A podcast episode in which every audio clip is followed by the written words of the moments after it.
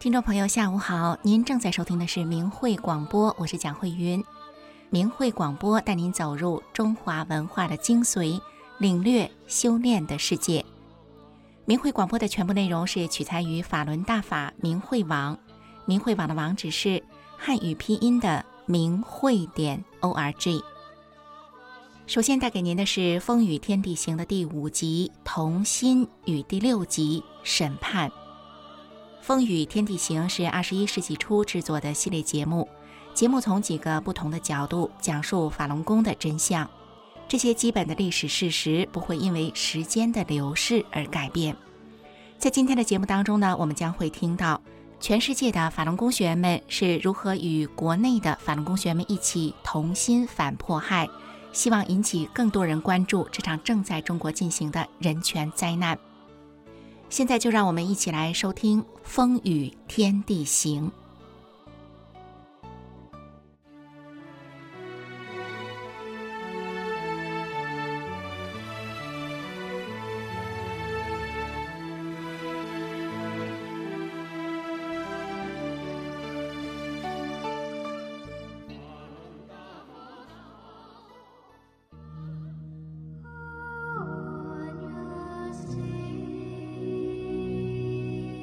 亘古以来，人们仰望星空，问着自己那个关于永恒的问题。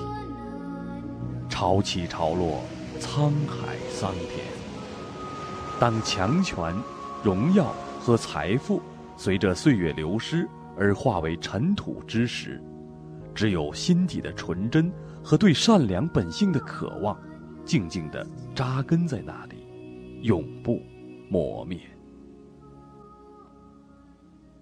真的勇者，穿越红尘的喧嚣，回归至真至善的心灵，历经世间一切苦难，而那份坚持依旧岿然不动。它是一棵参天大树，当狂风暴雨来临的时候，它用自己的身躯，为世间所有的良知撑出一片希望的天空。当风雨过后，它向大地撒出希望的种子，这些种子在春天再次到来的时候生根发芽，同样长成参天大树。也许有一天，这世上的人们，无论贫穷或富有，会发现自己真正幸福的源泉——诚信、善良和坚韧，都曾经在那个风雨飘摇的夜晚。受到过这棵参天大树的呵护。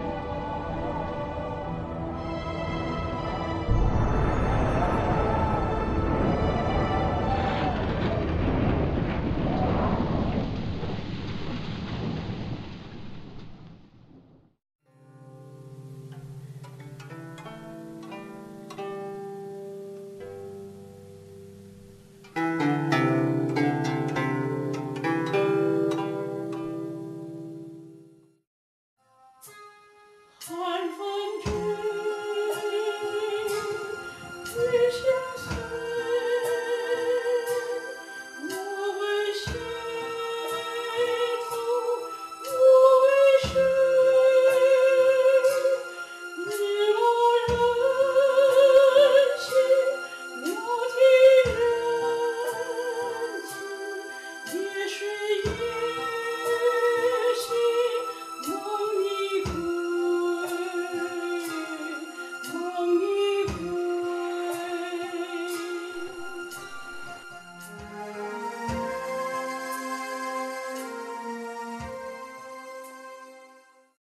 为了营救国内被迫害的亲人和同修，法轮功学员的足迹遍及欧美澳亚四大洲。他们中有十几岁的少年，也有七十多岁的老人。烈日、风吹以及种种的困难，使每一个参加长途跋涉的学员都体会到了艰辛和劳累。可是，他们和每一个遇到的人微笑交谈。和路途中的每一个小镇的官员交谈。他们的信念单纯而坚定那就是把法轮功的真相和紧急救援的消息告诉每一个人。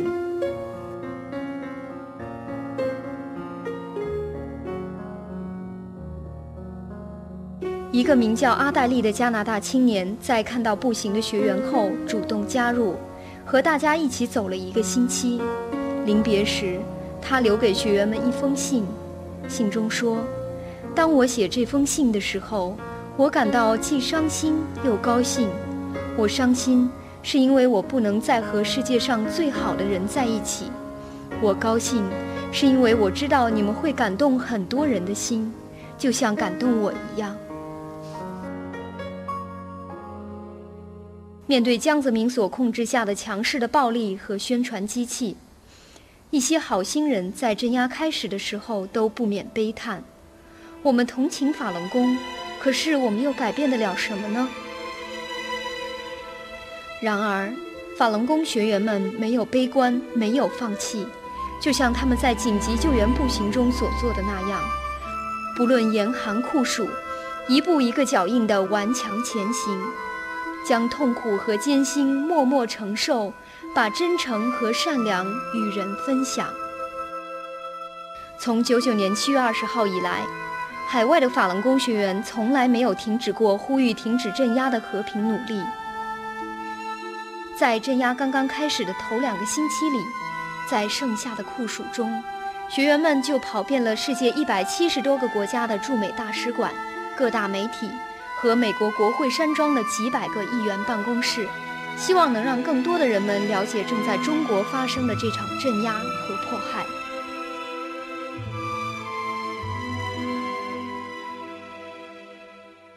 两千零一年十一月二十日，来自十二个国家和地区的三十六名西方法轮功修炼者来到了天安门广场和平请愿。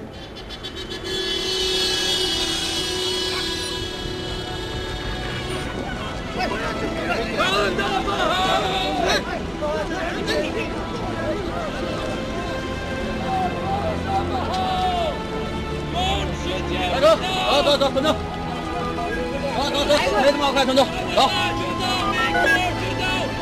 好好，来，团长，往这边走。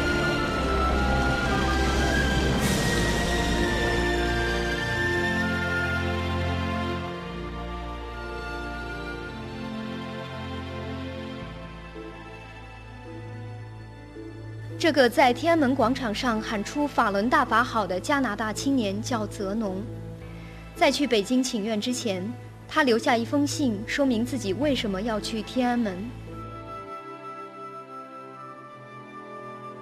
法轮大法来自于你们中国那块土地和中华民族博大精深而又美好的文化。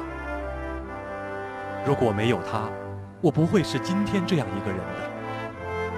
带着最深的敬意，我踏上了你们的国土，为了你们而支持真理。我希望我这一副外族的面孔和纯净的心，能够唤起你们心中依然存在的善良。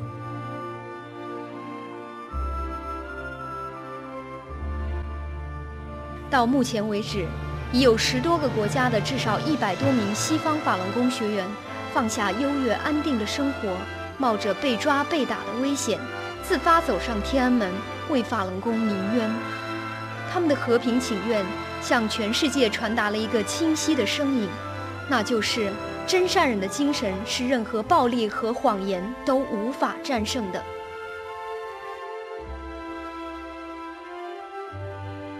法轮功学员的努力，向世界展现了他们的和平、理性和坚韧。人们的态度从同情，然而无奈，渐渐变为尊敬，以充满信心。To end this persecution of Falun Gong. We must not tolerate this. Can we stop it? It is our responsibility to that to do everything that we can. Within the practice of Falun Gong, a, a genuine benefit. This has to stop, and I will call upon the Chinese regime to stop the oppression immediately. Det är dessvärre en mycket eländig situation vad gäller respekten för mänskliga rättigheter i Kina. Après des années de recherche, j'ai découvert cette méthode de libération extraordinaire. 在善良人们和政府的大力帮助下，多位被非法监禁的法轮功学员被成功营救出来，回到亲人的身边。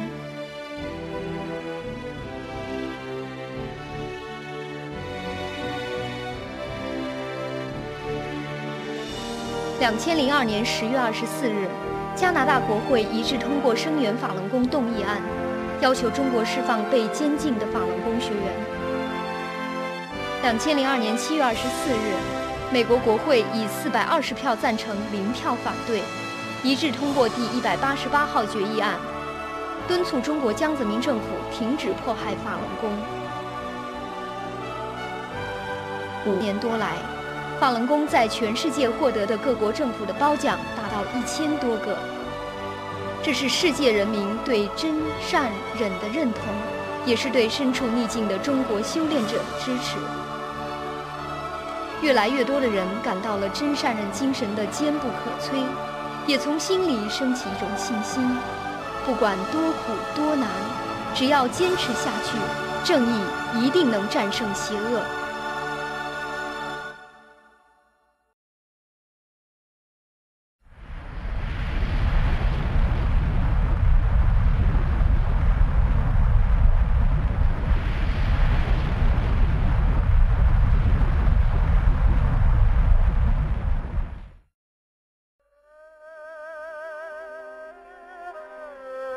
在中国历史上，老百姓没有机会，没有地方，甚至想都不敢想要把对人民犯下血腥罪行的当权者们送上法庭。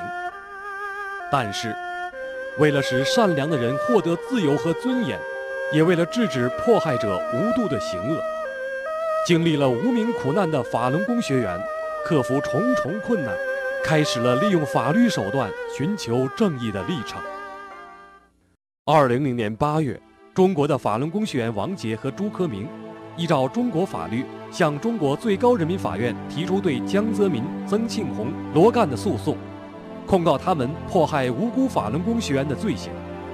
他们明知道，在江泽民当政的中国，这样的诉讼对他们个人意味着什么，但是，他们奋不顾身地跨出了这一步。虽然王杰和朱科明被迅速逮捕并秘密判刑。然而，法轮功学员在寻求正义的道路上并没有气馁。他们在世界各国的法庭上，针对那些积极指挥和参与迫害法轮功的个人及六幺零办公室成员展开了法律诉讼。二零零一年的七月十七日和八月二十七日，被迫害的法轮功学员家属在美国将湖北省公安厅副厅长、六幺零办公室二把手赵志飞。和原四川省省委书记周永康以酷刑罪告上法庭，其中赵志飞被法院判决有罪，他从此不敢踏足美国。此案的胜诉，极大地鼓励了为寻求公义而奔走的人们。二零零三年九月，中共政法委书记、六幺零办公室负责人之一的罗干，因对法轮功学员及其家属犯下了酷刑罪、群体灭绝罪。反人类罪等罪行，而在冰岛、芬兰、亚美尼亚及摩尔多瓦遭到起诉。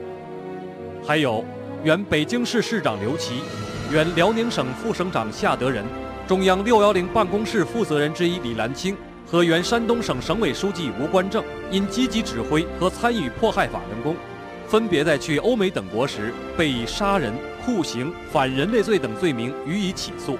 其中，刘琦和夏德仁已经被法官确认有罪，而且不享有高级官员豁免权。针对李兰清的案件，也已正式进入司法侦讯和调查程序。这场迫害的元凶江泽民，也已经被法轮功学员在全球范围内告上法庭。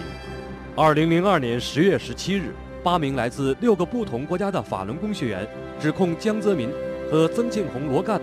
对发动血腥迫害法轮功的行为负有不可推卸的责任，联名要求联合国反对酷刑委员会、联合国人权委员会和国际刑事法庭调查和起诉此三人。二零零二年十月十八日，代表法轮功学员的律师将一份控告江泽民和六幺零办公室的起诉书呈交美国联邦法庭北伊利诺伊州地区法院。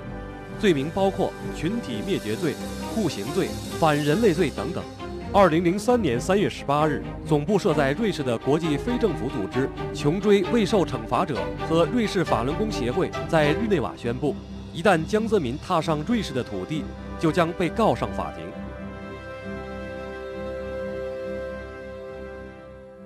面对起诉，江泽民不敢以正常的法律途径来解决，而企图以政治、经济和外交的手段来逃脱正义的审判。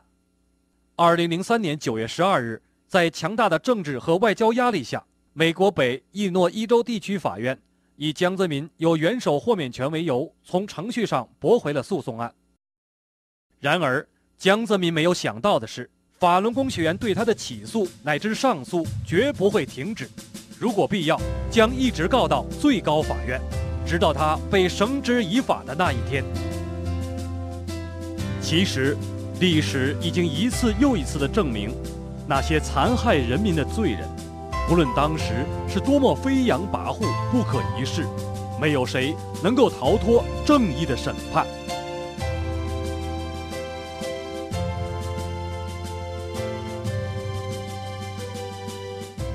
我们来自不同的地方二零零三年九月三十日，来自欧、美、亚、澳四大洲的近一百个团体和个人宣布共同发起成立全球公审江泽民大联盟。不仅追究江泽民迫害法轮功的罪行，而且追究其因为迫害法轮功以及意见人士而导致的道德败坏、治安恶化，以及为了巩固自己的地位出卖国土、贪污腐败等罪行。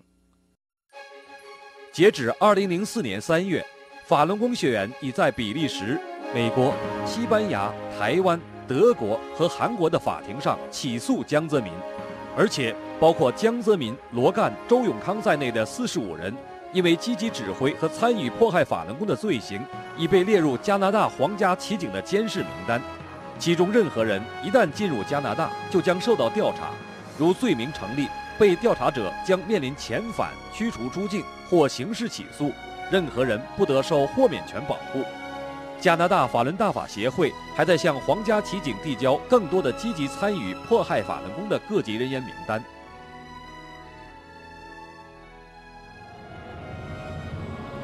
每一句真话，每一桩善行，每一个义举，每一个从欺骗与麻木的泥塘里走出的觉醒，都在汇聚着希望和正义的海洋。都在推动着这历史性的审判，捍卫着人类的尊严、道义和共同价值。这正义的洪流，将把中国人民从恐惧的阴影和精神桎梏中解脱出来，从而匡扶正气、重塑道德，开始一个文明的新纪元。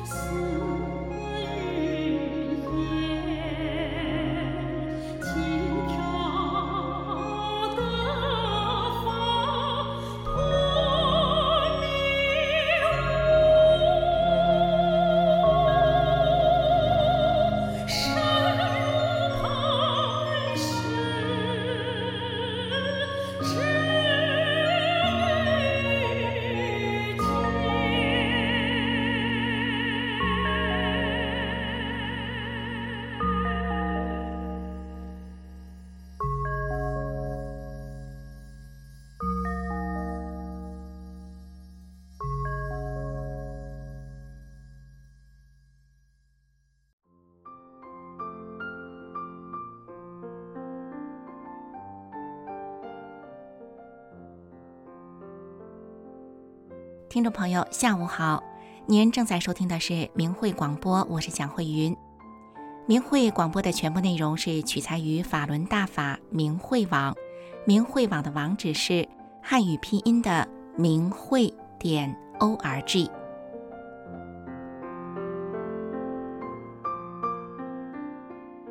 在刚刚的节目当中，虽然美国、加拿大、欧洲议会等议员都发声。呼吁结束对法轮功的迫害，然而国际间的声援并没有阻止中共对法轮功严重的人权迫害。在这种情况下，法轮功学员们启动了司法权利，对迫害责任人提起了诉讼，希望迫害者能够受到中国与国际法律的制裁。在二零零一年，法轮功学员家属在美国将湖北省公安厅的副厅长、六幺零办公室的二把手赵志飞和原四川省省委书记周永康以酷刑罪告上了法庭。其中，赵志飞被法庭判决有罪，他从此不敢踏足美国。可是，一个更骇人听闻的现象在二零零六年的时候传了出来。那就是对法轮功学员的活摘器官。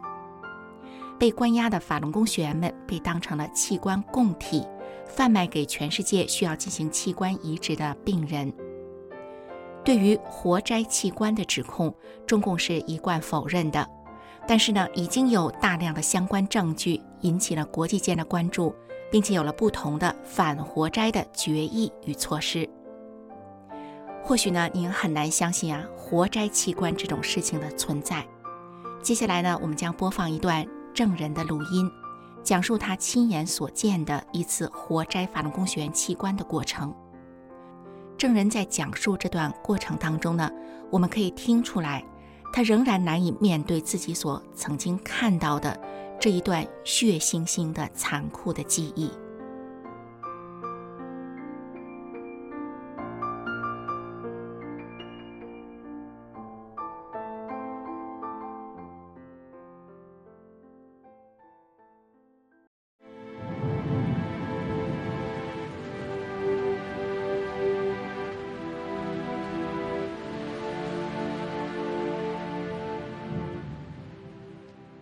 追查国际的一名特别调查员近日和一名匿名人士进行了一段持续近三十分钟的对话，在对方的同意下，对话全程录音。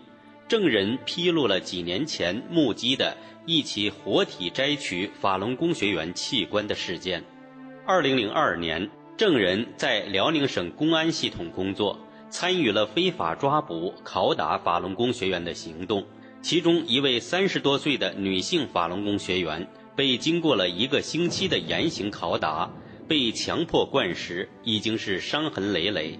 二零零二年四月九日，辽宁省公安厅某办公室派来两名军医，一名是沈阳军区总医院的军医，另一名是第二军医大学毕业的军医，将该名法轮功学员转移到另一场所。在这名女学员完全清醒的情况下，没有使用任何麻药，摘取了她的心脏、肾脏等器官。证人当时持枪担任警卫，目击了活体摘取的全过程。下面请听录音。手术刀在胸脯，一刀下去，血是喷溅出来的，血是喷溅出来的。你看到那个是男的还是女的？女的，女的。年轻的吗？三十多岁吧。哦，那他口中还喊着“法轮大法”好吗？还喊，还喊。你说一下他当时怎么说的？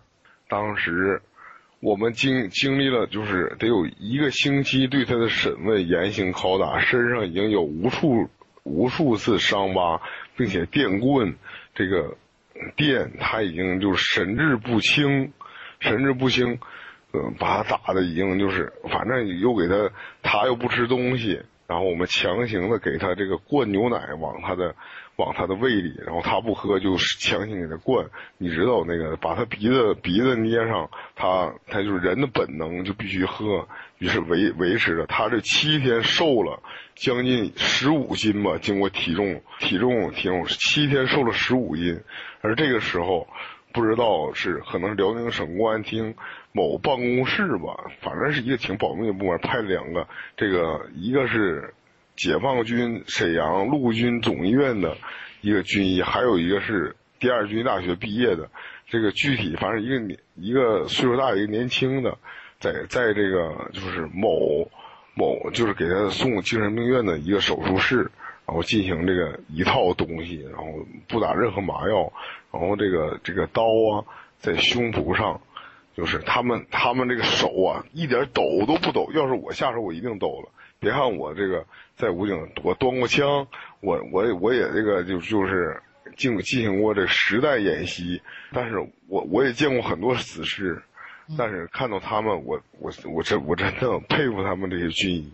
手一点也不抖，直接就戴着口罩拉拉出来了。当时我们就是一人拿一把手枪在旁边站岗，然后然后这个时候已经拉开了，然后他就嗷的大叫一声，那那那个女人就嗷大叫一声，说“法轮大法好”。从胸口的时候画下去的时候，他喊了“法轮大法好”，嗷的大叫一声，说“法轮大法好”，说这个你你杀了我一个人，我我具体大概意思就是你杀了我一个人。你，你还能杀了我们好几亿人呢？为了自己真正的信仰被你们迫害的人吗？然后，这个时候那个医生军医犹豫了一下，然后看了我一眼，又看了我们的领导一眼，然后领领导点了一个头，他还继他还继续的，继续的，然后把血管先先摘的是心脏，然后再摘摘的肾。当心脏的血管一剪到一下，他就进行一阵抽搐，然后那个非常可怕的，就就是我给你学下声音呢，就反正我也学不好，反正撕裂的撕裂那样式，然后就啊，就就就就一直这个张着大嘴，睁着两个眼睛张着大嘴，哎呀，我不想再讲下去了。当时他他这个人的身是一个老师啊。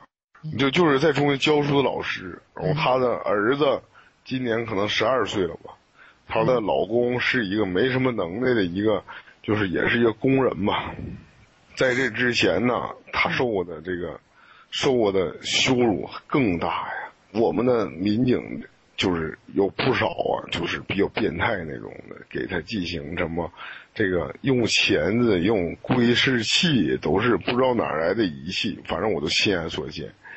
亲眼所见，我当时没照照个照片，就是遗憾，对他进行这个，属于是猥亵吧。然后又有的人他长得呀有一点有点姿色比较漂亮，然后对他进行这个强暴太多了。就是在你们那个你所呃待过的那个公安局里面，你就亲眼。但但是我没在公安局里边做，是在一个就就是培训中心，就在一个宾馆。宾馆的后院一个这个包了十个房间一个小楼上就小别墅，那块儿做的，黑监狱，这差不多。哦，嗯，就是只要抓到反动工学员就往那边送嘛。嗯。还没有判刑什么东西之前就。反正我我们这块儿临时都改改变地方。那个时间你好像没告诉我哈。两千零二年。四月九日，四月九日，对，四月九日下午五点开始解剖，时时间多长？时间进行了三个小时。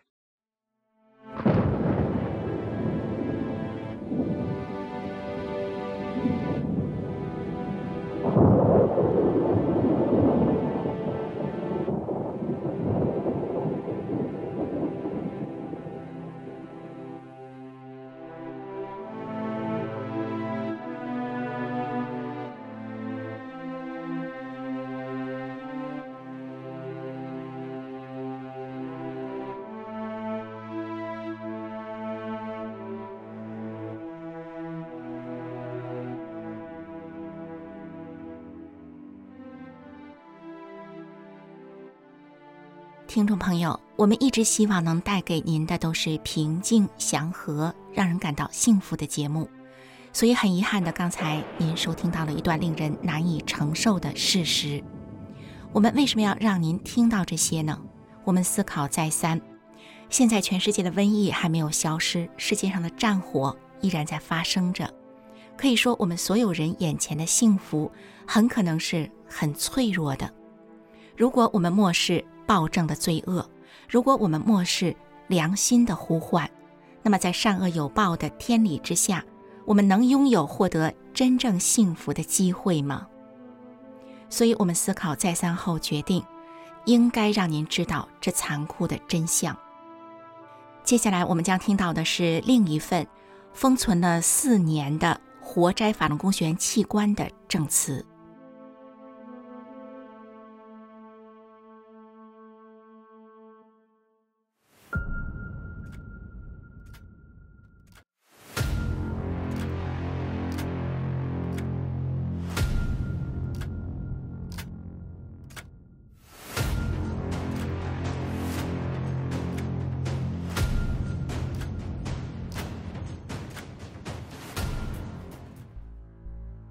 在中国人的传统观念中，人命关天。多年来，由于中共活体摘取法轮功学员器官的事实过于惨烈，有时人们甚至不愿意提起。难免会问：这是真的吗？日前，一份中共官员家属的实名举报，再次有力地证实了对中共活摘法轮功学员器官的这一指控。陆树恒，一九五零年出生，在美国从事装修行业。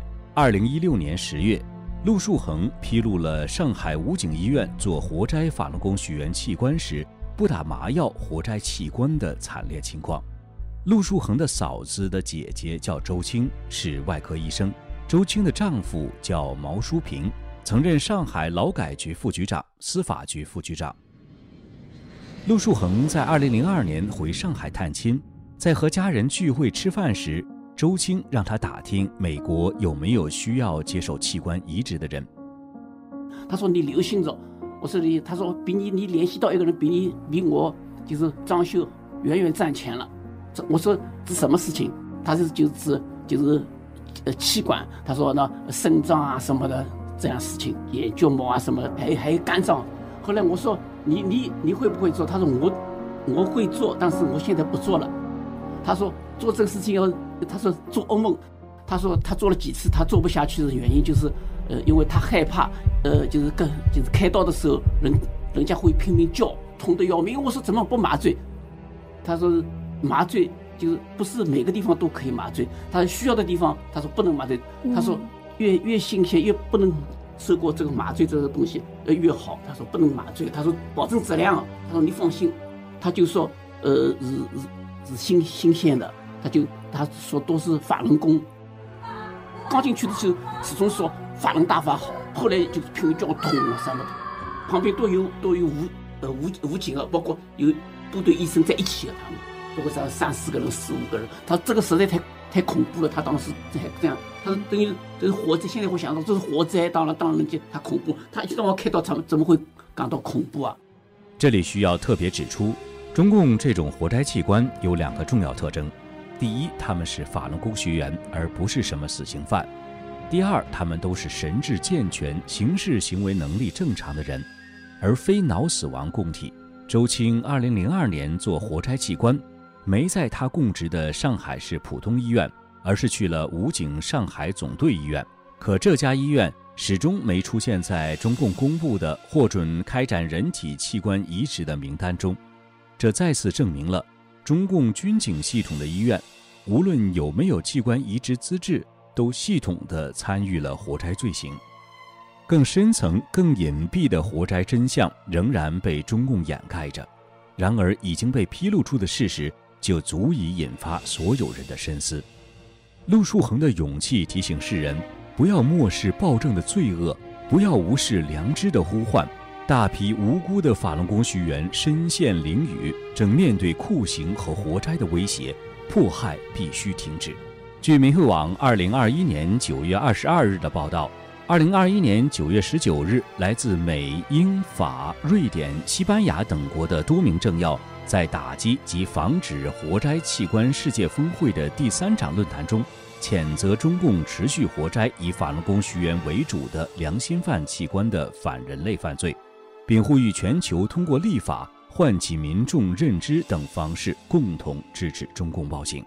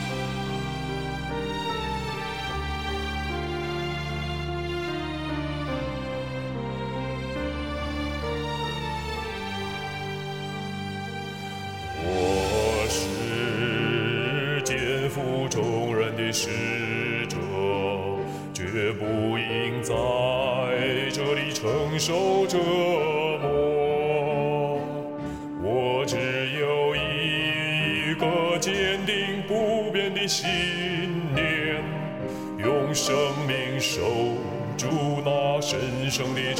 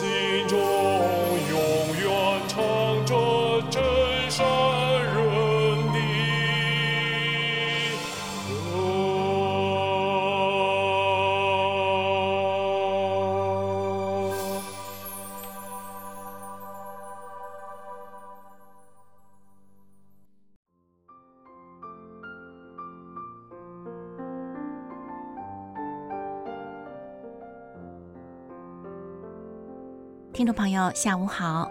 您正在收听的是明慧广播，我是蒋慧云。明慧广播带您走入中华文化的精髓，领略修炼的世界。明慧广播的全部内容是取材于法轮大法明慧网，明慧网的网址是汉语拼音的明慧点 o r g。听众朋友，对于以上我们听到的残酷的事实。捂着耳朵不听，或者闭着眼睛不看，并不能让罪恶消失。我们应该有勇气面对真相，即便真相是如此的血腥与残酷。善良的人们必然是不愿意见到这份血腥和残酷的，而只有制止邪恶，正义才能够实现。也许呢，您曾在不同的场合接触过法轮功修炼者，听过他们讲述真相。希望这时你能够关注这些仍然在苦难中坚持的人群，在他们的呼唤声中，或许您也可以与他们比邻而坐，让他们感受到您的善意与温暖。接下来，我们来收听明慧广播电台的天音静月节目《比邻而坐》。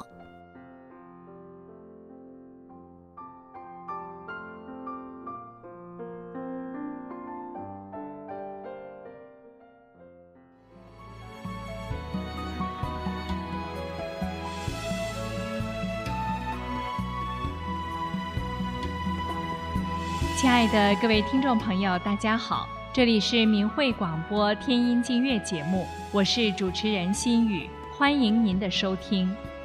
从九九年七月二十日，中共对法轮功学员开始惨无人道的迫害。每年到了七二零之际，全世界的法轮功学员依旧本着慈悲善念，他们或举办大规模游行集会，或举办烛光悼念晚会，用和平的方式向世人讲述着真相，愿共同发出心底的呼唤，停止一切迫害。节目的开始，请聆听这首歌曲。请与我比邻而坐。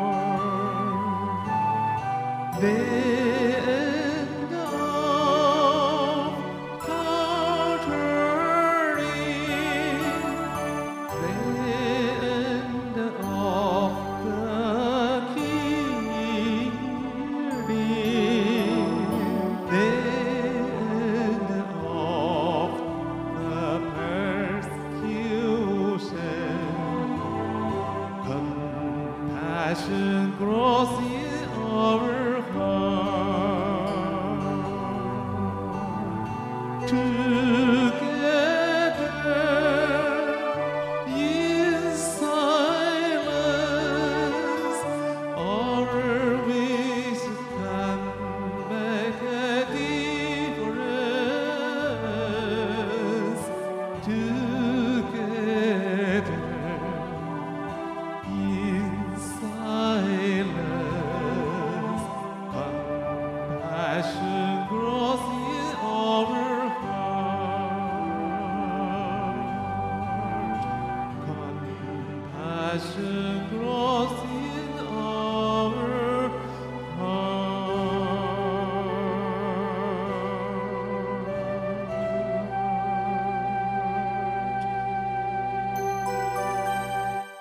中共邪党对法轮功学员非人性的残酷迫害，活体摘取器官，数以万计的学员被监禁、流亡，甚至失去宝贵的生命，以致留下了成千上万无父母照顾的孩子或遗孤。下面，透过孩子纯真的歌声，呼唤良知，停止迫害。这是于墨尔本七二零纪念反迫害十五周年集会上，大法小弟子真诚的演唱，特别的感人肺腑。请听歌曲《Dive High Over the Storm》，飞越风雨的和平歌。 Hello, my name is Aaron, and today I'll be singing a song called Dove Flying High Up Above because I believe that in China, uh, the children my age are they they're suffering a lot because their parents have been persecuted by the CCP, and when after school they would go home and they'd have no parents at home, and their teachers have also expelled them from school as well. So um, I'd like to sing this song to represent this event.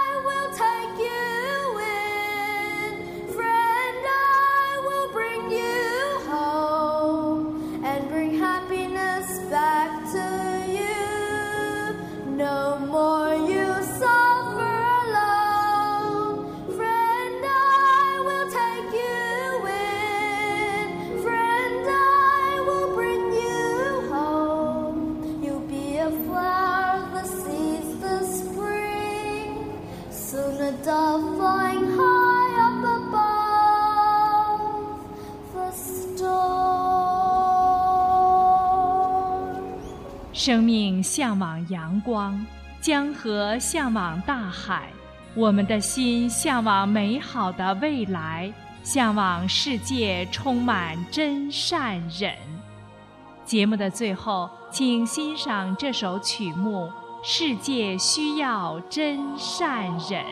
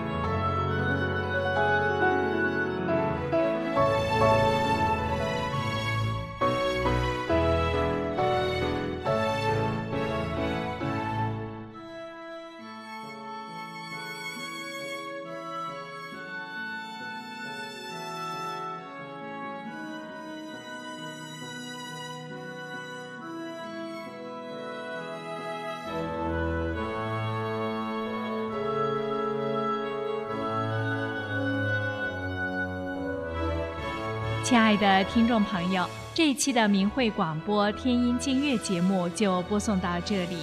愿这真诚的音符唤醒更多的良知。心语感谢您的收听，我们下次节目再会。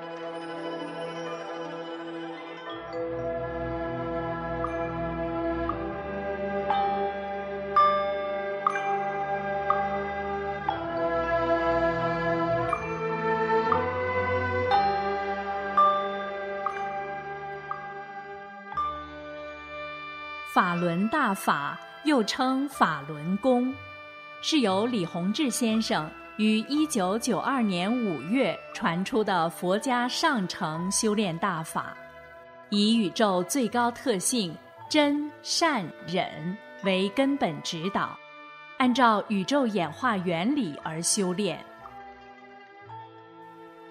法轮大法直指人心，指出真正修炼。就得按照真善忍的标准修炼自己的这颗心，叫修心性。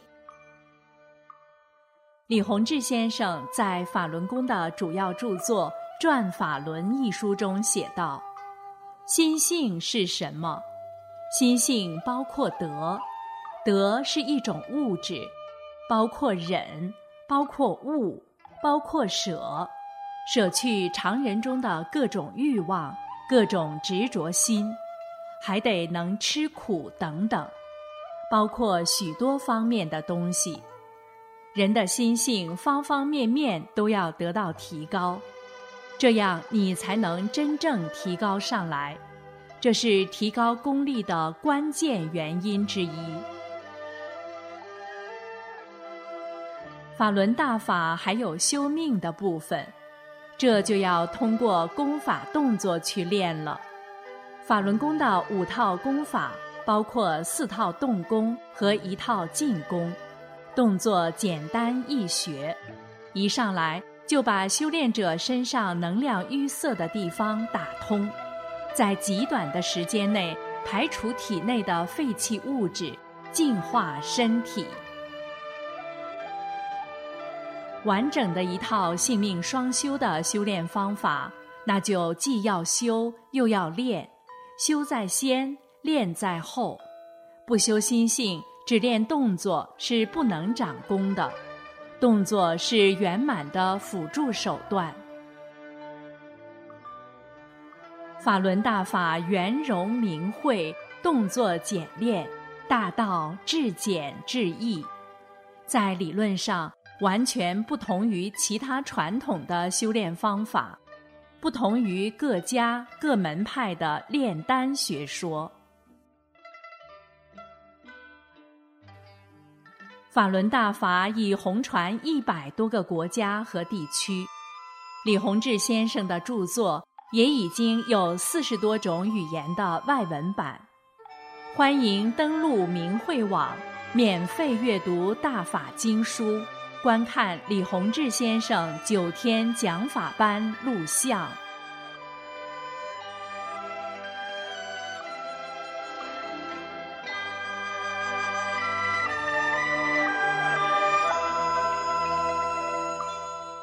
听众朋友，今天的明慧广播就到此结束了。明慧广播的首播时间是每周五的晚上九点到十点。如果您错过了今天的部分节目，您可以在每周六的下午一点到两点同一频道收听我们的重播，感谢您的收听。